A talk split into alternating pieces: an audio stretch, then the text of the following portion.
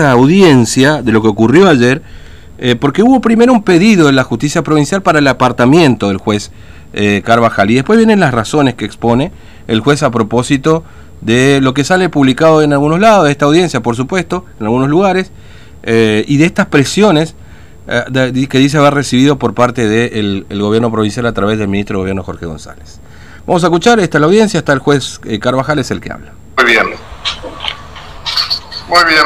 Antes de iniciar la presente audiencia, o de continuar, mejor dicho, con la presente audiencia, voy a informar a las partes que está el informe realizado por la Fiscalía de Estado y que entre los elementos aportados por... Hay una solicitud formulada por la Fiscalía de Estado solicitando el apartamiento del suscripto como juez de la causa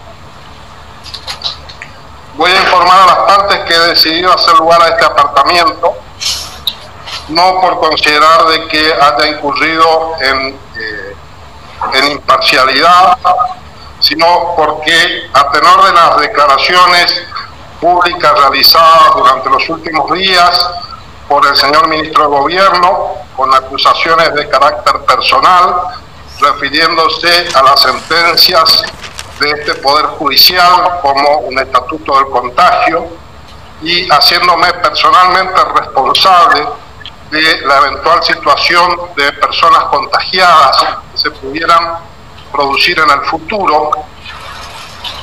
Lo cierto es que he perdido la tranquilidad de espíritu necesaria para poder continuar interviniendo en la presente causa. Considero que estas declaraciones y estos ataques personales constituyen una indebida intromisión de, del señor ministro en el ámbito de actuación de este Poder Judicial. Me siento indebidamente presionado y afectado, por lo cual entiendo que no estoy en condiciones de tomar una decisión justa y que esto sirva y contribuya a la paz social. Por esta razón me excuso de seguir interviniendo en la presente causa.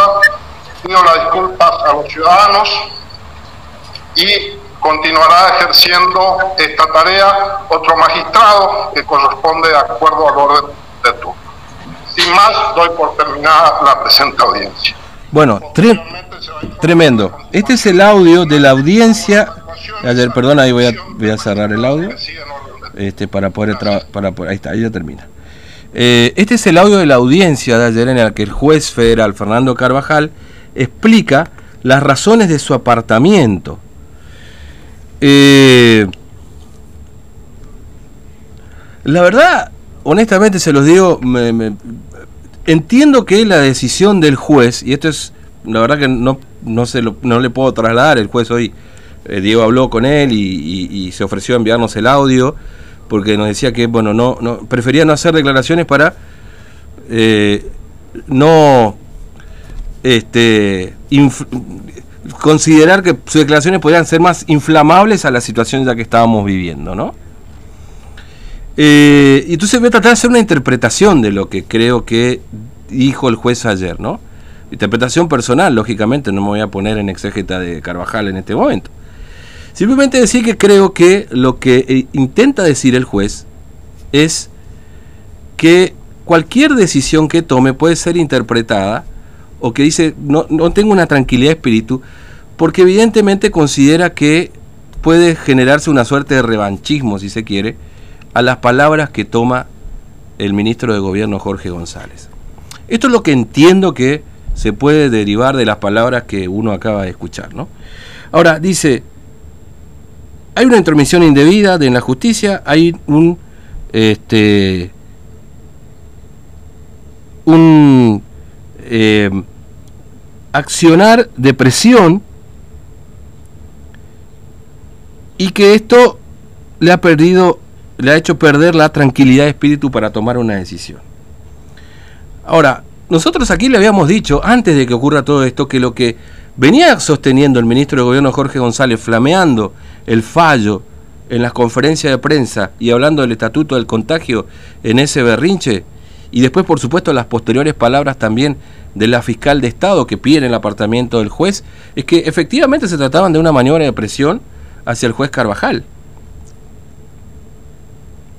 Responsabilizándolo de la eventual situación de contagio que pueda llegar a ocurrir eh, ante la eventualidad de alguna persona que ingrese bajo estas eh, decisiones judiciales y que termine contagiando a otras personas. Algo que en definitiva ocurrió pero de la mano del propio gobierno provincial, porque en definitiva lo que pasó en Juan Pablo II fue que alguien ingresó ahí, se contagiaron todos ahí, inclusive el personal, dentro del programa ordenado. Es decir, el estatuto del contagio ya lo hizo debutar en su momento el propio gobierno provincial. Independientemente de eso, yo creo que cualquiera de nosotros al escuchar lo que acaba de decir el, el, el doctor Cabajal en la propia audiencia, la verdad, estamos desnudos frente al, al accionar en las instituciones. Eh, yo no, por supuesto, uno no puede, yo no puedo decir si el juez tiene miedo, no tiene miedo, si esto tiene que ver más con esto que les mencionaba recién de tomar una decisión este, más vinculada a eh, el revanchismo, eh, el sentimiento de confrontación que puede haber con el gobierno, que al temor.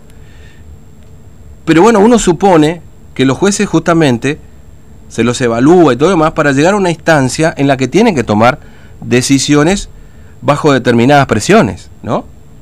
Porque, bueno, hoy puede ser el ministro de gobierno, mañana puede ser un narcotraficante, no sé, una organización del, narcotráfico, que quizás no tienen este, la trascendencia mediática, pero que sí quizás tengan la operatividad suficiente como para ejercer una presión mucho más fuera del margen, de la ley que quizás lo pueda hacer un ministro, lo debería hacer un funcionario provincial, ¿no?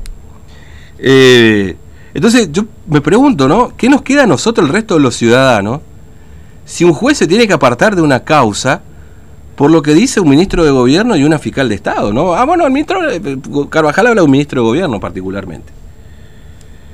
Pero la verdad, nos quedamos desnudos de instituciones frente al accionar de un ministro que en una conferencia de prensa y haciendo un berrinche y flameando un fallo o unos papeles en la mano, este, inmediatamente genera esto el apartamiento de un juez federal, que es cierto, es subrogante.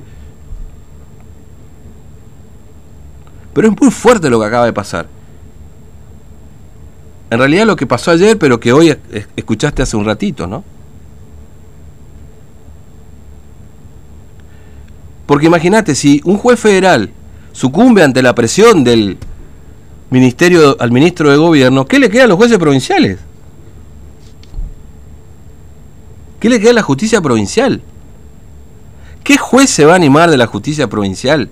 ¿Qué fiscal se va a animar de la justicia provincial a salir a cuestionar en este contexto alguna medida del gobierno que algún ciudadano considera avasalla sus propios derechos. ¿Quién te defiende?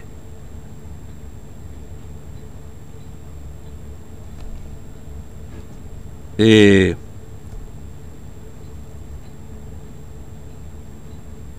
¿Qué nos queda al resto de los ciudadanos con todo esto?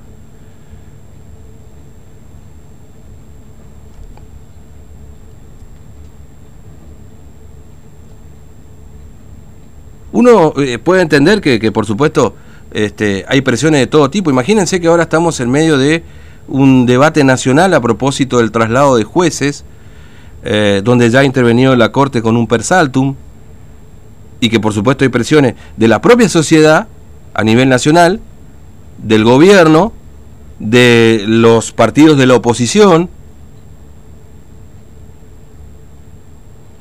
hay un juez de la corte que inclusive ha recibido un escrache frente a su domicilio.